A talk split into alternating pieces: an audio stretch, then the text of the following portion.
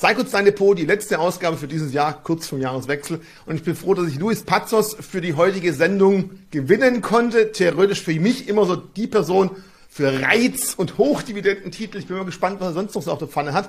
Hi Luis, schön, dass du die Zeit gefunden hast. Ja, moin Richie. Freut mich, dich wiederzusehen.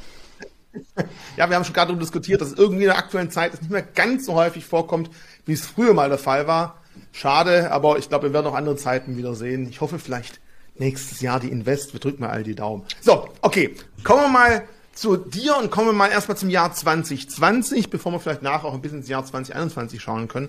Einer wichtigen Punkte ist natürlich einmal, ja, wir alle sagen immer und auch viele von euch Bloggern, euch blogge mal sippenhaft, sagen natürlich, ja, Märkte können auch mal runtergehen, da bleibt man ganz locker, kauft vielleicht mal nach.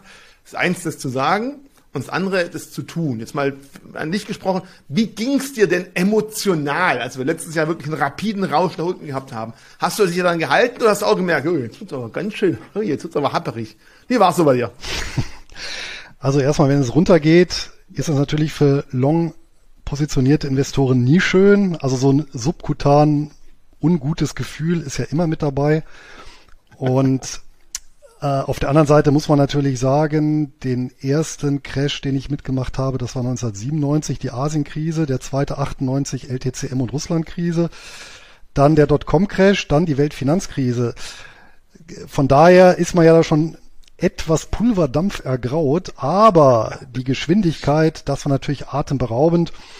Und ich glaube, das gab es ja in, in dem Ausmaß erst zweimal, seit es überhaupt Börsendaten gibt, nämlich einmal 1929 und dann, buh, was war es, 1859, meine ich, ähm, in, ja, ja, in so einem, ja, ja, in so einem Crash, der jetzt schon über 150 Jahre her ist.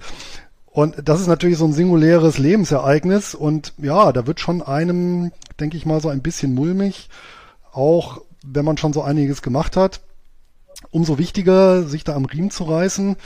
Ähm, und dann kommt natürlich das zum Tragen, was man dann im Zweifel gelernt hat über die Jahre, nämlich die Selbstbindung, die Disziplin. Und ich habe tatsächlich gar nicht in mein Depot geguckt. Ähm, wir kommen ja gleich äh, sicherlich auch nochmal auf die, die, die Grundlagen so meiner Strategien, die ich verfolge.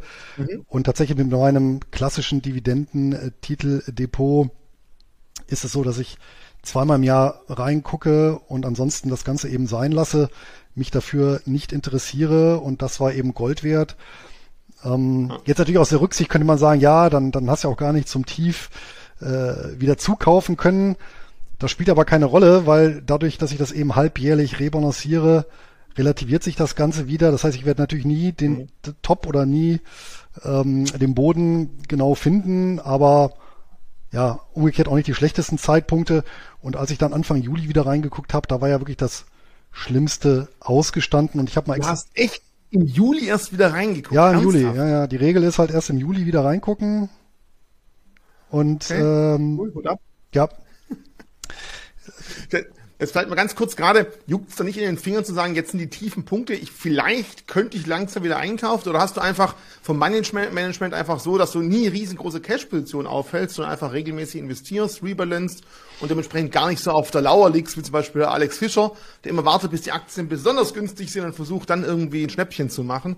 Gehst einen ganz anderen Weg wahrscheinlich. Nein, ich mache nee, ich mach beim äh, Dividendendepot mache ich gar kein Market Timing mhm. und letztendlich auch kein ja, Stockpicking in dem Sinne, dass ich sage, oh, jetzt hole ich mir irgendwelche Titel, die äh, äh, besonders gute Aussichten haben, irgendwie den vom Kurs her sich zu entwickeln, sondern äh, das ist tatsächlich im Prinzip ein, ein Weltportfolio-Ansatz eben mit äh, einkommensorientierten Wertpapieren, sicherlich auch mit speziellen Anlageklassen. Aber letztendlich, wenn ich das mal runterbreche, weil ich natürlich auch viele Sammelanlagen im Depot habe, also sprich ETFs oder Closed-End Funds oder Holdinggesellschaften, die wiederum selber in viele Titel investiert sind, äh, komme ich ja dann äh, ja auf, auf, auf mehrere tausend Positionen, die ich letztendlich habe. Also mehrere tausend Einkommensquellen weltweit. Ja, mhm. und ähm, ja, aufgrund meines Alters habe ich natürlich auch einen gewissen defensiven Anteil, aber den habe ich eben im Prinzip ein Stück weit fixiert und ähm, mhm. durch das Rebalancieren ähm, passe ich das dann entsprechend wieder an. Das heißt, ich habe nicht eine, wie soll ich sagen, eine Cash-Reserve, wo ich sage, naja, wenn jetzt Ereignis X eintritt, dann buttere ich die Cash-Reserve extra rein, sondern, und das war ja im Juli, waren die Kurse zwar schon ein Stück weit erholt, aber eben auch noch nicht ganz wieder. Das mhm. heißt, ähm, hier kann ich natürlich von dieser Rebalancierung pro, äh, profieren, äh, profitieren, weil ich eben ein äh, Stück weit meiner, meines defensiven Portfolios natürlich ins offensive Portfolio ähm, umgeleitet habe, um die Balance wiederherzustellen und dadurch natürlich den Kursanstieg im zweiten Halbjahr dann mitnehmen konnte. Ich habe mal geguckt, so ich hatte tatsächlich noch im Juli, zwischenzeitlich waren sicherlich höhere Verluste, aber im Juli waren es aufs gesamte Dividendenportfolio bezogen eben äh, ja knapp zweistellig, also noch knapp zwei, äh, etwas über zehn Prozent Verlust. Und dann mhm. zum Jahresende äh, waren es dann ähm, ja einstellig im Plus wieder bei, ich glaube so plus drei Prozent. Ja, also das hat sich dann äh, relativiert und das Verrückte ist ja eigentlich, hätte ich gar nicht ins Depot geguckt und auch gar keine Nachrichten konsumiert, sondern irgendwo auf einer einsamen Südseeinsel gelegen. Ich sagte, okay, 1. Januar gucke ich ins Depot, 31.12. Da sage ich, naja, gut, mäßiges Börsenjahr, jetzt nicht besonders spektakulär nach oben oder unten, naja, irgendwo okay, vielleicht ein bisschen unterdurchschnittlich. Ja, aber das dazwischen. Vielleicht wesentlich mehr Nerven behalten können und das nicht so auf. ja gut, aber das, das, das ist ja auch eine Erkenntnis, dass ähm, die Häufigkeit, mit der du ins Depot schaust, definitiv ja auch die Risikowahrnehmung erhöht oder vermindert. Ne? Weil wenn du mehr Beobachtungspunkte hast, hast du natürlich auch höher wahrgenommene ähm, Schwankungen. Ne?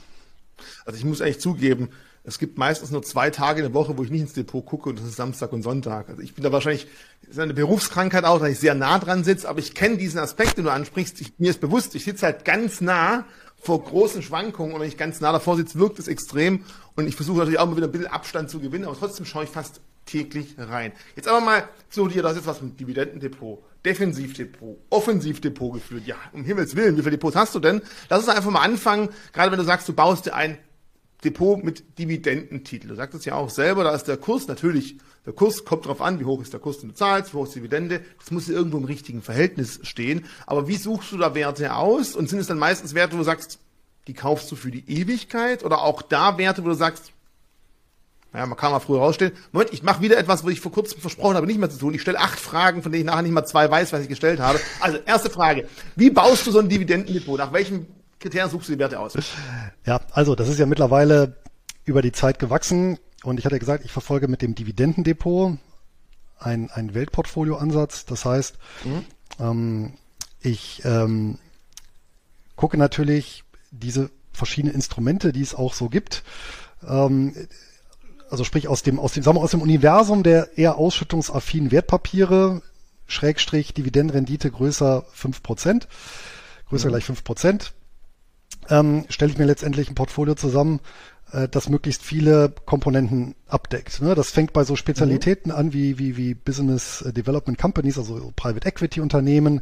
Äh, das geht äh, über Infrastruktur, ist natürlich so ein ganz beliebtes Thema, war auch ein, von den Dividenden her auch ein super Thema für 2020, weil die sind zwar im Kurs runtergegangen, aber von den Auszahlungen hast du da gar nichts gemerkt. Ne? Mhm. Ähm, ja, und so weiter und so fort. Das geht also Wandelanleihen, auch so ein, so ein Thema, die auch äh, relativ wenig verloren haben 2020. Ja, und das Ganze eben überwiegend abgedeckt über Sammelanlagen, also über Fondslösungen, weil ich eben möglichst kein Einzelwertrisiko im Portfolio haben möchte. Ja, mhm. so eine weitere Anlageklasse, die ich persönlich auch sehr interessant finde, die also eventuell auch jetzt, wenn wenn höhere Inflationsraten vor der Tür stehen, sind so Sachen wie Yieldkurs, also so Betreiber ähm, von ähm, äh, erneuerbaren Energienanlagen. Äh, ja, mhm. die aber Anlagen, die schon im Betrieb sind, übernehmen. Das heißt, die wissen genau, was für eine Stromausbeute die da haben.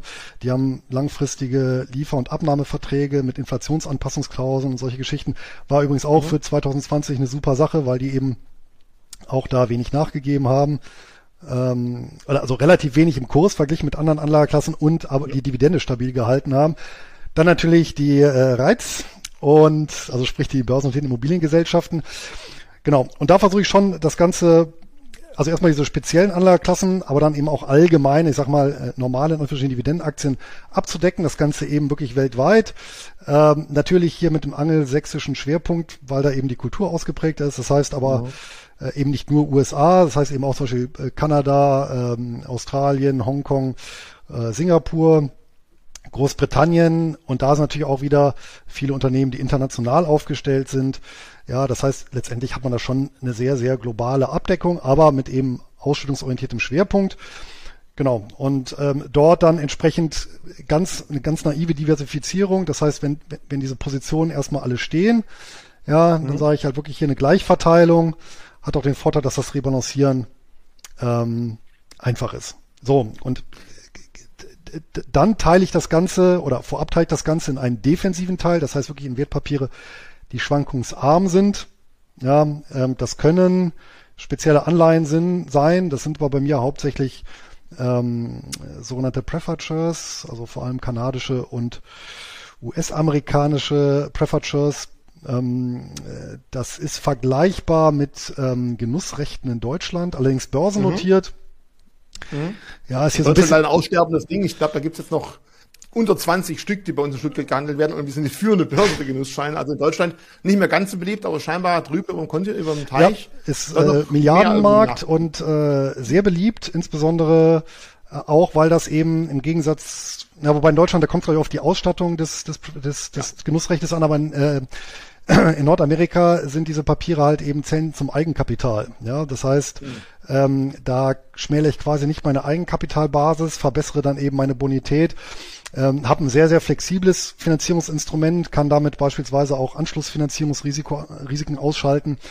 Ähm, und es gibt dann eben spezielle Emittenten, ähm, die per Gesetz verpflichtet sind, eine Kapitaldeckung auf diese Papiere zu geben. Dadurch sind die sehr, sehr schwankungsarm. Ich kann aber trotzdem noch paar Prozentpunkte Rendite abknapsen. So, und das sind dann bei mir eher die. paar Prozentpunkte. Jetzt bin ich neugierig, weil es klingt ja doch relativ stabil, schwankungsarm. Ja, ist es auch. Eigenkapital. Aber dann erwarte ich bei momentanen Lage, erwarte ich dann irgendwas 0,25 Prozent Zinsen, dann freust du dich. Also würde ich jetzt, mhm. wenn ich das so höre, äh, rausschneiden und denken. Nee, aktuell werfen die so zwischen 4 und 6 Prozent ab, quartalsweise Ausschüttung. Und die haben tatsächlich, mhm. ich hab's, das habe ich mal tatsächlich dann verfolgt im Shutdown-Crash. Die haben in etwa so nachgegeben wie ein Portfolio aus A bis Triple A Staatsanleihen global gemischt. Ja, also wirklich, also, ja. ja. natürlich haben die auch ein bisschen was verloren, aber jetzt, das hielt sich sehr, sehr in Grenzen und haben halt ihre, mhm. oder sind ihrer Aufgabe nachgekommen. Also ich meine, selbst in dieser heftigen Abwärtsphase das Gesamtportfolio zu stabilisieren. Und das ist so eine Anlageklasse, äh, die nutze ich eben für meinen defensiven Teil. Mhm. Und dementsprechend alles, was ein aktienähnliches Profil hat, das fällt dann bei mir gedanklich eben in den offensiven Teil. Und da kommt dann eben diese halbjährliche Rebalancierung, einmal im Januar, einmal im Juli. Sehr praktisch, dann jeweils ein Kind Geburtstag, das vergesse ich dann auch nicht. Ne? Wenn du jetzt gerade sagst, sehr viel Kanada, sehr viel USA, Singapur, Großbritannien, ist ja alles außerhalb der EU. Ja. Gehst du irgendwie besonders an das Währungs- Risiko, Schrägstrich Währungschance heran oder sagst du, ja, das ist eine Chance und ein Risiko, ich lasse es auf mich zukommen und will da gar nicht groß gegensteuern, weil jede Versicherung kostet mich Geld und ich kann es vielleicht doch nicht verhindern. Ja. Wie gehst du da um damit? Ich steuere gar nicht gegen. Ähm, hm. Es gibt eine interessante Untersuchung auch, ob sich Währungsabsicherungsgeschäfte auf lange Sicht lohnen. Die kommt zum Schluss eben nicht, weil sehr teuer und äh, wir haben mittlerweile, dadurch, dass wir ja einen weltweit offenen oder äh, weitestgehend offene Kapitalmärkte haben, so etwas wie einen Renditeverbund. Das heißt, wenn man sich mal zum Beispiel die Rendite des US-Aktienmarktes in verschiedenen Währungen anschaut, dann wird man feststellen, die ist identisch, ja. Also ähm, das gleicht sich dann tatsächlich ein Stück weit äh, langfristig aus, kurzfristig ja. klar. Ne? Und dieses Jahr habe ich natürlich sehr profitiert, dass der Euro gegenüber dem Dollarraum und auch anderen Währungen abgewertet hat. Das kann in anderen Perioden anders sein. Und wir reden ja jetzt nur über, oder haben wir bisher nur geredet über ein Wertpapiervermögen. Ich habe auch mal gerade geguckt, das ist tatsächlich gerade mal die Hälfte. Ja, das heißt, äh, die andere Hälfte äh, von meinen Vermögensdispositionen hat mit Wertpapieren nichts zu tun. Ja, also da kommen wir dann gleich dazu, weil jetzt genau. gehen wir erstmal schnell auf diese aktive Seite. Genau. Denn gerade zum Thema Reads, ich muss auch zugeben, einen Reit, Read habe ich in meinem Portfolio auch drin und ich muss mir halt selber ein bisschen sorgen, wie sieht's denn aus, wenn die Zinsen doch mal irgendwann ansteigen sollten. Gerade Unternehmen aus dem Read-Bereich, die mit Immobilien sich vielleicht auch häufiger fremdfinanzieren und leveragen. Machst du da irgendwie dir groß Sorgen oder sagst du, wenn es kommt, kommt es ganz langsam und es wird vielleicht gar nicht so schlimm sein? Wie achtest du da drauf? Ja, wenn wir einen Zinsanstieg haben werden, dann wäre natürlich alle Wertpapiere leiden. Und äh, da mahne ich halt auch immer an die ja, Ende 60er und dann die 70er Jahre. Das war eine Zeit der Hochinflation und das war eben nicht gut für die Aktienmärkte. Nominal haben die sich gehalten. Real haben aber Aktionäre über 17 Jahre, ich glaube zwischen 1965 und 1982, äh, real die Hälfte verloren. Ja, also ähm, wie gesagt, steigende Zinsen sind Gift für Aktien allgemein, aber natürlich für die Reiz vielleicht noch einen Tick mehr, auch für solche Sachen wie Infrastrukturunternehmen, die halt ein hohes Anlagevermögen haben, in der Regel eben einen entsprechenden finanziellen Hebel. Und das versuche ich halt natürlich ein Stück weit auszugleichen, dadurch, dass ich eben überwiegend in so Sammelanlagen investiere. Das heißt, da habe ich im Prinzip den ganzen Markt drin. Ähm, klar wird er dann vielleicht überproportional abschmieren, aber wenn du ein Weltportfolio hast, dann ist es ja so, irgendeine Anlageklasse läuft immer besonders gut und irgendeine Anlageklasse läuft immer besonders schlecht. Und durch das Rebalancieren ja, gehst ja genau antizyklisch rein. Also mich, ich hatte ja schon mal vor Jahren dann auch, oder immer mal wieder, fragen mich dann Leser, äh, wieso hast du noch Anlageklasse XY äh, im Portfolio, die ist ja jetzt das Jahr schlecht gelaufen. Dann sage ich, ja, ich freue mich, dass sie schlecht gelaufen ist, weil beim Rebalancieren kann ich jetzt wieder ähm, letztendlich äh, den Dollar Dividende ja äh, für deutlich weniger als vor zwei Jahren erwerben. Ja, weil das Geschäftsmodell selber stabil ist, dann ist doch der Preis, äh, wenn der Preis fällt, ist auch super. Ja, und ähm, diesen Rebalancierungseffekt, den, den darf man halt eben auch nicht vergessen. Und es gab auch schon mal eine Phase, ich meine, das war zwischen 2014 und 2016, wo die Reiz relativ schlecht gelaufen sind. Ähm, mhm. Kann sogar sein, dass es auch tatsächlich war, wegen so einem Zinszwischenhoch, das wir da mal hatten. Äh, das war mir aber egal. Ich habe einfach stumpf wirklich halbjährlich äh, rebalanciert und äh, da reingebuttert und dann als als als die sich dann erholt haben und angezogen sind, dann hat man natürlich davon wieder profitiert. Ne? Also dieser, ich glaube, das ist dann so ein Irrtum, steigen, zu, ne? ja. das ist ein Irrtum zu sagen, naja, was besonders gut läuft, da packe ich jetzt alles drauf, was besonders schlecht läuft, das schmeiße ich weg. Im Gegenteil. Ich meine, gibt ja auch dazu Untersuchungen, dass so ein Rebalancierungseffekt ja langfristig durchaus renditefördernd wirkt. Da fallen mir gleich nochmal zwei Sachen ein, aber ich eins nach dem anderen. Zum einen, ich fand super interessant den Ansatz von dir gerade, weil viele sagen ja, ja, wenn Inflation kommt, dann habe ich mit Aktien meine Sicherheit, dann kann ich mit Aktien als Sachwerten gegensteuern. Wir müssen aber halt sagen, ich meine, die Sachwerte, die wir jetzt haben, die sind ja auch extrem inflationiert. Das sind ja durch die riesen Geldschwemme auch schon wahrscheinlich deswegen viel teurer geworden. Ob jetzt eine reale Inflation, die jetzt vielleicht mal länger äh, bei 5, 6, 7, 8 Prozent sogar wäre, uns davor schützen kann, ist fraglich. Du hast gerade ein Beispiel aus der Vergangenheit genannt, dass unterm Strich sogar die Aktionäre dann weniger davon hatten. Also auch da, alle, die jetzt nur sagen, Inflation ist mir egal, ich habe ja Aktien. Glaubst ja. du, diese Sicht ist ein bisschen blauäugig? Äh, die ist sehr blauäugig, weil äh, eine Aktie gar kein Sachwert ist. Ja, natürlich steht in der Bilanz irgendwo ein Vermögenswert und das kann eine Sache sein, aber Aktien sind keine Sachwerte, Aktien sind Ertragswerte. Ja, und das lässt sich ja auch sehr schön demonstrieren, wenn ich eben als Unternehmen eine Pipeline betreibe, dann habe ich natürlich einen, einen Sachwert, eine Pipeline. Wird diese in der Inflation automatisch mehr wert?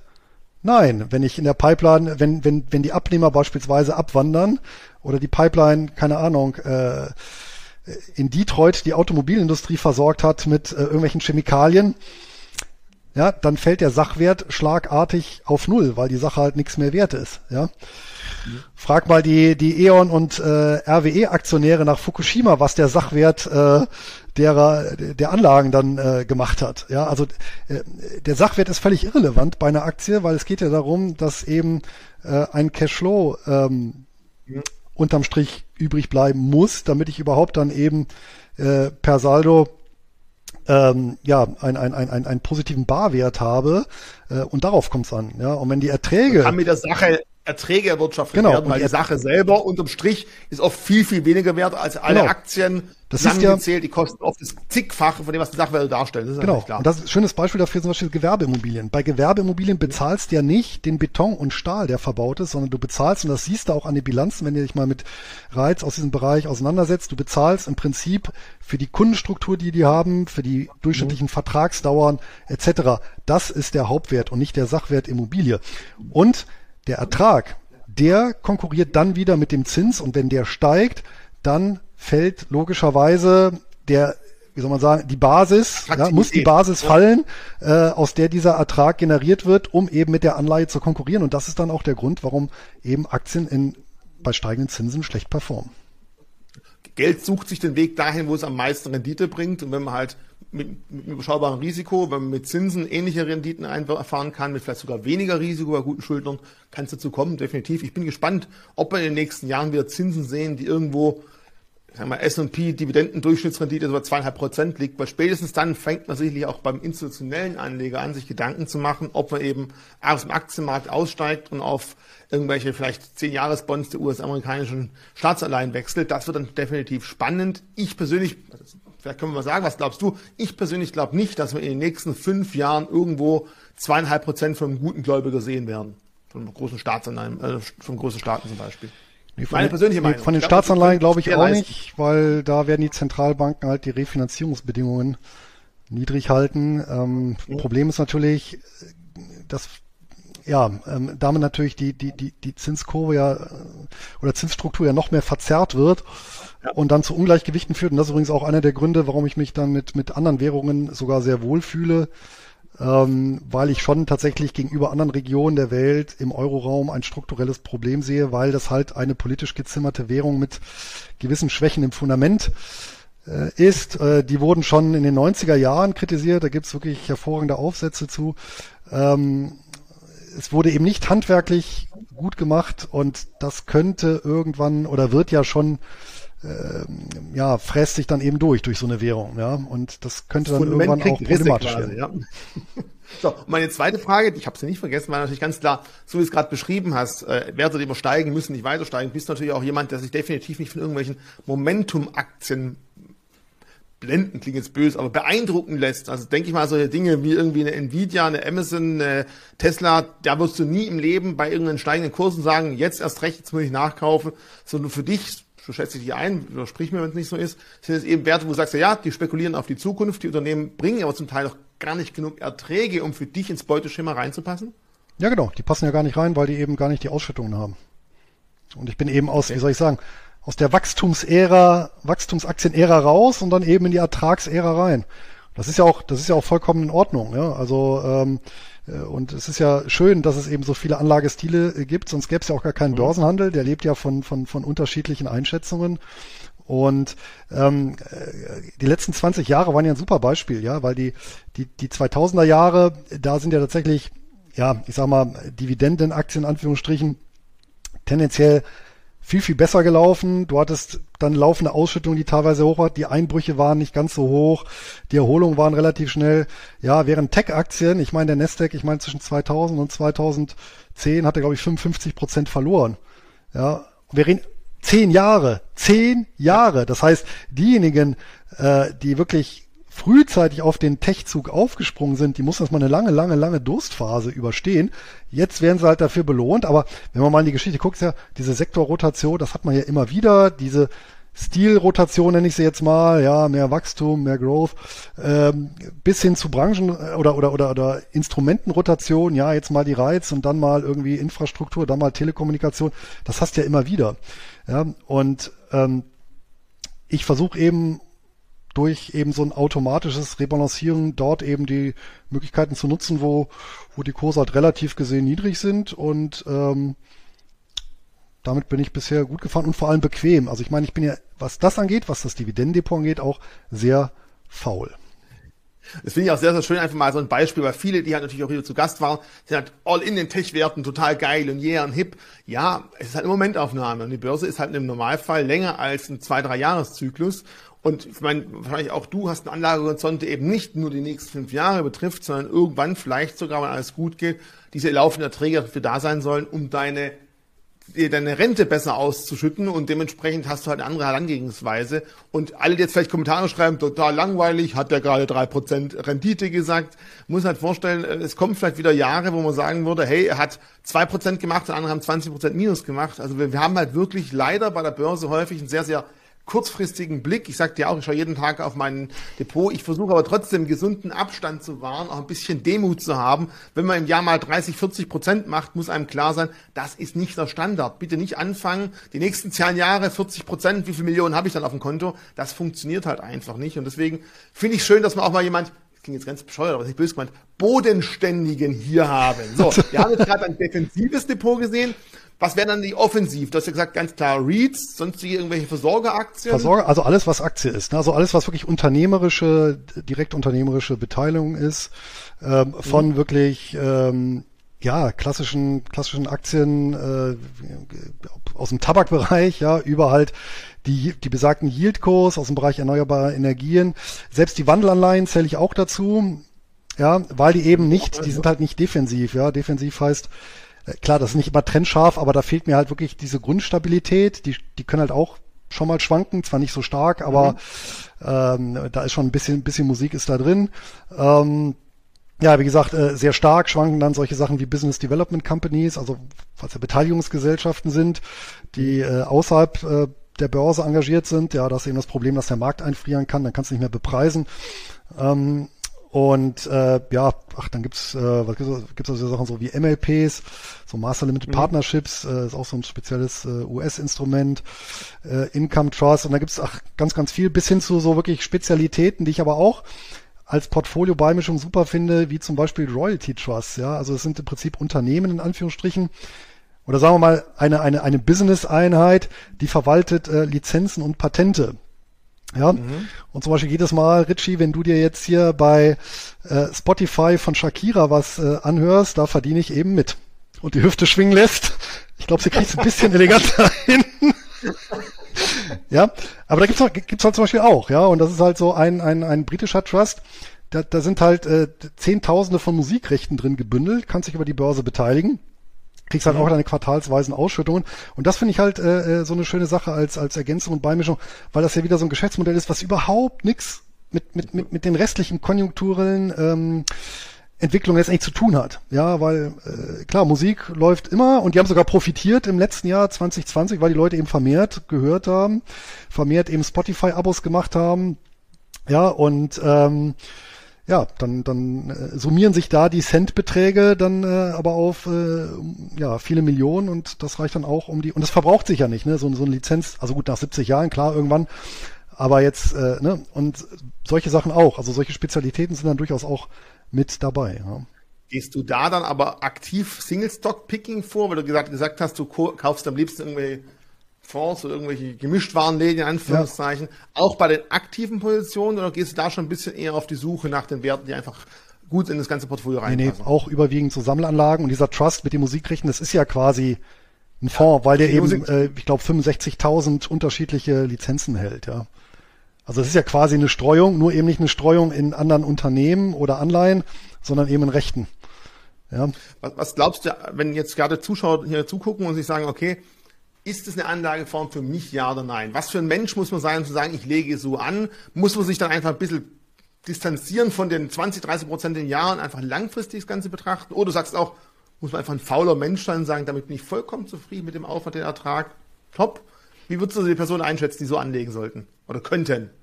Nee, es kommen natürlich faulen Menschen entgegen, die dann auch sagen, ähm, ich möchte im Prinzip den Hebel umgelegt wissen und dann äh, von dem, was mir da regelmäßig zufließt, auch beispielsweise teilweise leben. Und das ist ja auch das Charmante, dass äh, oder dass ich im Prinzip sagen kann, naja, wenn alles so bunt wird, okay, dann äh, ja, lasse ich halt, dann schwenke ich halt um und und äh, ähm, konsumiere eben die Erträge, ja, und äh, solange ich sie nicht brauche, kann ich sie eben reinvestieren. Und ähm, aber die die Verabschiedung ist weniger jetzt von irgendwelchen Wachstumswerten, weil ich das über lange Zeit 20, 30 Prozent ohnehin unrealistisch erachte im im, im, Aktienbereich. Ähm, ich meine, da sollte man sich fairerweise irgendwie langfristig einpendeln, äh, nominal irgendwo bei neun Prozent. Ich glaube, das ist man schon sehr, sehr gut bedient real irgendwo bei sechs bis sieben. Ja, und wenn ich dann aber sage, naja, ich möchte halt so schön das Ganze gestreut haben, ich möchte nicht jedem Hype nachrennen, ja, sondern wirklich hier solide Geschäftsmodelle, solide Zahlen haben äh, und vor allem dann, ich stelle die Einkommensgenerierung in den Mittelpunkt und sage, mir geht es mhm. nicht darum, ein bestimmtes Depotvolumen zu haben oder ein bestimmtes Plus, was die Kurse angeht, sondern ich möchte ein möglichst konstantes langfristig konstantes ähm, Einkommensniveau generieren, dann äh, bin ich natürlich mit so einer Strategie äh, gut bedient. Und da kann man natürlich so ein bisschen durch, durch so spezielle Instrumente auch so ein bisschen was rausholen, weil die eben teilweise auch so Vorzüge haben, wie das zum Beispiel auf der Unternehmensebene von der Steuer befreit sind, was natürlich nochmal einen schönen Cashflow-Vorteil bietet. Ne? Also ganz klar, ohne Kapitalverzehr, deine Kinder werden sich dafür bedanken, irgendwann genau. als Auto hin. Gut, dass du nochmal sagst, weil du hast ja gesagt, was so meine, mein, mein Horizont ist, mein zeitlicher Horizont. Der zeitliche Horizont, äh, den ich bei der Anlage habe, der geht ja über mein Leben hinaus. Ja, und ähm, ich, ich sage auch immer, ich, ich betrachte das im Prinzip so wie eine wie eine Obstplantage. Ja, ich, ich äh, freue mich jetzt an den Bäumen, die schön Früchte tragen und die Früchte, die nehme ich dann für mich in Anspruch und die, die Bäume selber, die können dann irgendwann die Kinder haben. Ne?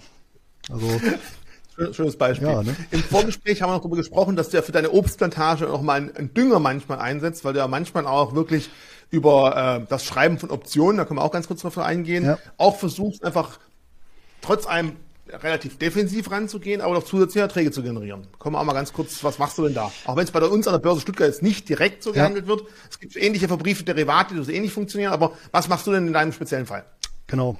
Ähm, das ist tatsächlich ein Bereich, den ich über die Jahre immer weiter ausgebaut habe und zwar genau vor dem Hintergrund, dass ich in Kenntnis der, der, der Börsengeschichte sage, naja, ich, ich, ich kann ja nicht 100% Aktienquote fahren, ja, sondern ich fahre diese natürlich über die Zeit irgendwann sukzessive runter. Weil, weiß ich nicht, also ich hätte jetzt keine Lust, 17 Jahre aussitzen zu müssen. Ich weiß nicht, wie es bei dir ist. Ich meine, so ganz unterschiedlich im Alter sind wir ja auch nicht. Ja. Und ähm, da muss man sich schon, ja, aber das ist natürlich so eine Sache, dass das, das gerät natürlich auch leicht in Vergessenheit, wenn man wirklich viele gute Jahre hatte. Ja, dass man eben auch solche Perioden gibt, und das ist ja gar nicht so lange her, 2000 bis 2012 ja, wo du, wenn du 2000 eingestiegen bist, dass du dann irgendwo, jetzt mal Dividenden außen vor, ja, wenn du jetzt aber rein auf Kursgewinne aus warst, eben 2012 wieder da warst, wo du 2000 gestartet bist. So, und ähm, mit Optionen, da beschäftige ich mich schon lange mit, schon seit Anfang der 2000er Jahre. Und ich habe den Bereich dann aber eben nach und nach ausgebaut, so dass ich eben neben meinem Dividendendepot, was ganz passiv ist, ja, und vielleicht ist natürlich auch ein Grund, dass ich das passiv laufen lassen kann, weil ich eben daneben noch ein Optionsdepot habe. Das heißt, da habe ich nochmal äh, Geld drin, dass ich tatsächlich ausschließlich in Liquidität und solchen ganz konservativen Preferred wie ich sie eben genannt habe, angelegt habe. Das heißt, ich habe da im Prinzip so eine Grundverzinsung von irgendwo mhm. aktuell so manchmal so um die fünf Prozent. Und das Volumen nutze ich dann eben wirklich, um sogenannte Stillhaltergeschäfte zu tätigen, also äh, Cash Secured Puts zu schreiben, ähm, hier und da mal auch eine Andienung in Kauf zu nehmen, dann Covered Calls drauf zu schreiben. Ja, das heißt hier wirklich über Optionen einen Ertrag zu generieren, aber dabei trotzdem eine konservative Wertpapier bis eine Liquiditätsbasis zu haben. Und das ist interessant, weil das kann ich damit natürlich machen und damit kann ich natürlich auch so ein paar Sachen umgehen, wie eben Inflationsgefahren, äh, beziehungsweise kann natürlich dann auch nochmal ähm, doch ein deutliches, deutlich positive Rendite auch in schwierigen Zeiten durchaus erwirtschaften. Können wir gerne auch nochmal drauf eingehen. Ähm, aber der Nachteil ist natürlich, das hat dann nichts mit passiv zu tun, nichts mit faul, sondern da ähm, muss ich natürlich dann jeden Tag einmal reingehen, einmal kurz das Risikomanagementprogramm durchlaufen lassen, äh, gegebenenfalls noch das Investitionsprogramm. Äh, und da muss ich dann schon, also selbst wenn ich es ganz passiv mache, das kommt auch so ein bisschen auf die Zeit an, irgendwo täglich zwischen ja, fünf bis zehn, äh, beziehungsweise ein bisschen komplizierter mache, dann 30 Minuten mit einplanen. Täglich. Und ne? ich glaube, mit Aussitzen von Risiken ist es da halt. Um Gottes Willen, das, das, das, das, das ist das Schlimmste, was du machen kannst. genau, da, ich meine, mit so einer Strategie anfangen, das, also da kannst du mir jetzt nicht sagen, zu Corona-Zeiten hast du da niemals reingeschaut. Nee, nee. Deswegen habe ich auch gesagt, beim Dividendendepot nicht, aber dort selbstverständlich. Ne? Blut und Wasser geschwitzt wahrscheinlich. Ja, es ging tatsächlich, weil die Sicherungsmechanismen funktioniert haben und ich tatsächlich äh, in diesem Rausch, der dann Ende Februar einsetzte, mhm. äh, sind quasi alle Positionen äh, von mir rausgestoppt worden. Das heißt, ich habe einmal einen Verlust realisiert. Ähm, mhm von ein paar Prozentpunkten aufs Gesamtdepot berechnet, aber danach waren alle Positionen glattgestellt. Und dann habe ich es einfach weiterlaufen lassen, dann ging es natürlich runter. Und dann habe ich auch tatsächlich, weil die Volatilität so hoch war und die Lage so un, äh, nicht abschätzbar, dass ich dann noch mal ein bisschen gewartet habe. Und ich glaube dann im, im, im, im Mai oder Juni habe ich dann wieder angefangen, Optionen zu schreiben. Und dann war natürlich für alle Stillhalter war das die zweite Hälfte 2020 ein sagenhaftes Jahr, weil da konntest du ja wirklich Optionsprämien vereinnahmen äh, bis zum geht nicht mehr. Da war die Volatilität hoch und äh, die Kurse kannten halt nur eine Richtung. Und ähm, das wurde dann im Frühjahr wird es wieder mehr zur Herausforderung, weil da war dieser, ja, wie soll ich sagen, dieser, dieser wirklich schwunghafte Trend, der war dann, der war dann ausgelutscht und da muss man sich ein bisschen was anderes einfallen lassen, ja. Also, wenn da Interesse besteht, wenn wir vielleicht wirklich mal mit Luis das, das, Thema durchgehen, was machst du? Gibt es auch Produkte für Normalsterblichen, der eben nicht mit speziellen äh, Brokern in den USA und Co. Handel haben möchte? Äh, Gibt es nämlich auch verschiedene Produkte aus dem Derivatebereich, die ähnlich funktionieren. Lass mal einen Kommentar da, vielleicht kann ich ihn wieder dafür gewinnen. Zum guten Schluss, du hast am Anfang auch gesagt, ja, du hast auch mal so ganz klassisch ein Portfolio aufgemacht, mit dem du einfach mal zeigen willst, wie man eigentlich am besten Fall was ansparen könnte. Du sagst ja auch, regelmäßige Erträge, selten draufschauen. Das heißt also, man muss jetzt ja nicht erstmal versuchen, jeden einzelnen Wert zu finden und dann loslegen. Ja. So einfach mal loslegen, ein Stückchenweise das Ganze auch aufbauen, denke ich mal. Ja, genau. Ähm, ich stand ja irgendwann mal so ein bisschen vor der Frage, dass ich auch viele Rückmeldungen bekomme, die gesagt haben, ja, ist ja alles schön, aber A, ich habe keine Lust, zu einem ausländischen Broker zu gehen. Und ich habe keine Lust, mich so ganz tief in die Materie reinzulesen. Gibt es ja nicht die Möglichkeit, so äh, eine Quick and Dirty äh, Lösung, ähm, wenn man das Ganze so ein bisschen einkommensorientiert machen möchte? Und da habe ich mich, oh, ich weiß gar nicht mehr, was war, vor so zwei Jahren oder so, habe mir dann überlegt, naja, was kann man machen? Ja, ähm, und dann habe ich mir tatsächlich nochmal so einen separaten Broker gesucht, äh, wo man eben gut Sparpläne machen kann. Ja, mhm. und ähm, habe dann tatsächlich mal das auch in der Praxis gemacht, ja, in, in, in, in zehn Minuten äh, das Depot eröffnet. Hat natürlich so einen Tag gedauert oder zwei, bis dann freigeschaltet war. Dann nochmal zehn Minuten, um die Sparpläne einzurichten. Und das sind dann eben meine sogenannten Blitzdepots für ETFs und äh, Aktienliebhaber, aber eben auch einkommensorientiert. Und die protokolliere ich allerdings auch halbjährlich. Das heißt, da gucke ich jetzt auch nicht rein, weil es völlig uninteressant ist sondern da fließt dann eben monatlich eine Sparrate drauf. Äh, ich weiß nicht, momentan sind das so 400 Euro und die verteilen sich dann eben mhm. auf fünf ETFs und zehn Einzeltitel. Ha, doch Einzelwerte. Ja, in dem Fall ja, genau. Also das war Absicht. Äh, da war es ja. wirklich Absicht, weil da auch so ein bisschen der Wunsch da war. Da habe ich gesagt, naja, also so, so ein bisschen nebenbei kann man ja machen. Und da habe ich mir eben auch so, ja, aus meiner Sicht so auch so ein Portfolio an Einzelwerten zusammengesucht, wo ich sagen würde, okay, das ist so eine etwas runde Sache, auch so verschiedene Branchenthemen, äh, wo ich sage, das passt und das bietet auch ein deutscher Broker an und das kann ich so problemlos sparen. Ähm, und das mache ich dann eben tatsächlich so als Live-Depot und werte das dann eben zweimal im Jahr aus. Dann schreibe ich dann auch immer einen Blogbeitrag, beziehungsweise mache einen Podcast dazu und dann äh, ja, kann man das nachverfolgen und kann man natürlich auch kopieren. Ähm, jetzt habe ich es auch da. Jetzt möchte ich mich genau von dir Folgendes hören und auch wahrscheinlich die Zuschauer ganz gerne mal. Der schwafelt immer von irgendwelchen Werten, die eh kein Normalsterblicher kaufen kann. Jetzt hast du gerade von zehn Einzelwerten gesprochen, die man auch beim normalen deutschen Broker, die wahrscheinlich bei uns in der Börse ja. auch handeln, was sind, handeln kann. Willst du mal ein paar Namen nennen und sagen, was der, der Gedankengang war, warum genau diese in deiner Sparrate genau. drin sind? Einfach ein Zuschauer noch ein bisschen Beispiele am Schluss, die bis zum nach einer halben Stunde zugehört haben, jetzt auch mal ein paar Werte kriegen und auch verstehen, warum diese Werte für dich als Sparrate oder Sparbetrag interessant sind. Genau, die Idee war auch hier eben, äh, was natürlich mit, mit Einzelwerten schwieriger ist, aber irgendwie schon so ein, so ein, so ein, ja, so ein Mini-Weltportfolio-Ansatz zu fahren. Das heißt hier, äh, ja, jetzt nicht zu sagen, ja, ich lege mir zehn Ölaktien ins Depot, das ist ja nun ja, ein Klumpenrisiko, sondern ich habe, also die Überlegung dahinter war, was sind Werte, die möglichst lange, möglichst stabil laufen könnten, ja, und daher auch gut ansparfähig sind, aber trotzdem eine, eine gute Varietät reinbringen. Und die zehn Werte sind einmal tatsächlich so eine Private Equity Gesellschaft auf den USA, äh, aus den USA, die aber hier problemlos handelbar ist, nennt sich Ares Capital. Habe ich also im Bereich Mittelstandsbeteiligung so mit abgedeckt. Ja, mit ähm, GlaxoSmithKline, so dem Bereich Pharma. Ja, mit äh, National Grid, so das Thema Netzinfrastruktur. Mhm. Äh, mit der PPL Corporation, ein tatsächlich Stromerzeuger, Schrägstrich konventionell. Also wer auf Kohle und Atom steht, ist bei denen gut ah. aufgehoben.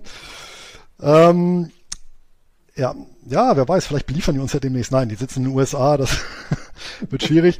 Mit WP Carry tatsächlich so ein Reit, der wirklich äh, global aufgestellt ist mit Gewerbeimmobilien, viel Logistik dabei, deswegen ist er letztes Jahr sehr gut gelaufen. Mhm. Genau, und dann hatte ich dann zwischenzeitlich, hab ich, das waren die ursprünglichen fünf, dann habe ich gesagt, naja, fünf ist eigentlich zu knapp, da muss ich mal aufstocken. Und dann habe ich aufgestockt um Legal in General, also ein Vermögensverwalter und Versicherer, der weltweit aufgestellt ist. Rio Tinto, ähm, Rohstoffe, glaube ich, bekannt. Ähm, mhm. Dann äh, Greencode UK Wind, also tatsächlich so eine Yieldco, ein ähm, Windstromerzeuger. ich glaube, die haben in, in äh, England, Wales, Schottland und Irland, na Irland weiß ich nicht, aber auf jeden Fall auf der auf der auf der Hauptinsel, Insel. ich glaube so zwischen 50 und 70 Beteiligungen an so Windparks, aber auch sehr professionell geführt das Ganze, äh, auch sehr gute konstante Ausschüttung. Dann mit Medical Properties nochmal ein Reit, der sich allerdings in dem Fall spezialisiert auf Krankenhäuser weltweit. Mhm. Ähm, die machen so Sale and Lease Back Geschichten, haben auch so ein sehr professionelles Management, was sich gut auskennt so im Krankenhausbereich, haben auch mhm. mehrere Krankenhäuser hier in Deutschland. Und dann, äh, ja, ein bisschen Tabak muss dann doch sein, das gehört ja irgendwie so rein mit British American Tobacco. Also hier natürlich auch äh, für meine Compliance-Abteilung keine Beratung, keine Empfehlung, nicht unbedingt zwangsläufig nachkaufen und natürlich wir haben es ja schon gesagt, er bespart die selber, also hat natürlich einen Interessenskonflikt, der er selber die ja. Aktien hält. Und wenn er deswegen jetzt wie blöd diese Weltunternehmen kauft und die deswegen 0,00027 Prozent steigen könnten, dann habt ihr echt verdammt viel Kohle reingesteckt. Aber wir müssen es einfach sagen, das sind Werte, die er selber besitzt. Aber darum geht es ja auch hier so ein bisschen, dass man nicht einfach nur auf der grünen Wiese sich unterhält. Und einige Werte davon sind sicherlich auch im Depot, ein oder anderen da draußen. Ich würde es mal interessiert, haben wir bei uns einen Zuschauer auch noch Zuschauer, die genau nach so einer Strategie anlegen, die auch sagen, Tech-Werte sind ja schön, ich benutze vielleicht selber, hier, ich habe vielleicht irgendwie Geräte von solchen Unternehmen, aber ich brauche die nicht zwangsweise im Depot. Lasst mal eure Kommentare hier, weil ich muss sagen, wenn ich jetzt mit dir vergleiche, ja, ich habe ein, zwei sehr konservative Werte drin. Ich habe sogar auch einen, einen Read drin bei mir, ähm, momentan natürlich nicht ganz so gut läuft, aber das muss man einfach aussitzen können, weil ich genauso wie du auch sage, insgesamt das Geschäftsmodell funktioniert und deswegen machen wir da nicht allzu große Sorgen. Ich muss jetzt zwangsläufig nicht nachkaufen, aber es bleibt definitiv drin. Aber ich habe natürlich auch Werte im Depot, die wahrscheinlich bei dir äh, nie irgendwo groß Kontakt damit haben würden. Ich kann mir bei dir jetzt einfach nicht auch vorstellen, dass du extrem zum Beispiel in irgendwelche Hightech-Werte oder Kryptowerte investiert bist. Wobei zum Thema Krypto und zum Gegenstühl dazu, zum Thema Gold, werden wir Anfang nächsten Jahres im Februar ein Webinar halten, wo wir einfach mal eher Gold, ich Krypto uns dann mal gegenseitig den Kopf einschlagen und gucken, was am Schluss besser ist oder ob wir uns gegenseitig eingestehen müssen, ja, beides hat so seine Daseinsberechtigung. Also habt mal Interesse drauf, da freue ich mich schon auf das Webinar mit dir im Februar aller Voraussicht. Ja, da bin ich äh, auch schon ganz gespannt, wobei tatsächlich Kopf einschlagen mit Gold besser geht als mit Krypto. Ist, ja, durchaus, ist halt einfach ein bisschen schwer. Ich gebe zu, na gut, ich brauche einen Helm an dem Tag, ich hab's verstanden. Perfekt, dann an alle da draußen, vielen Dank fürs Zuschauen, ich hoffe, ihr konntet einiges mitnehmen und natürlich an dich, vielen, vielen herzlichen Dank, dir noch einen guten Rutsch und bis spätestens im Februar. Ja, sehr gerne. War mir eine Freude. Allen Zuschauern da draußen auch. Gesegnete Weihnachten, kommt gut ins neue Jahr und wir sehen uns im Februar zur Gold versus Bitcoin Battle mit Ritchie. ciao, ciao. Tschüss, tschüss.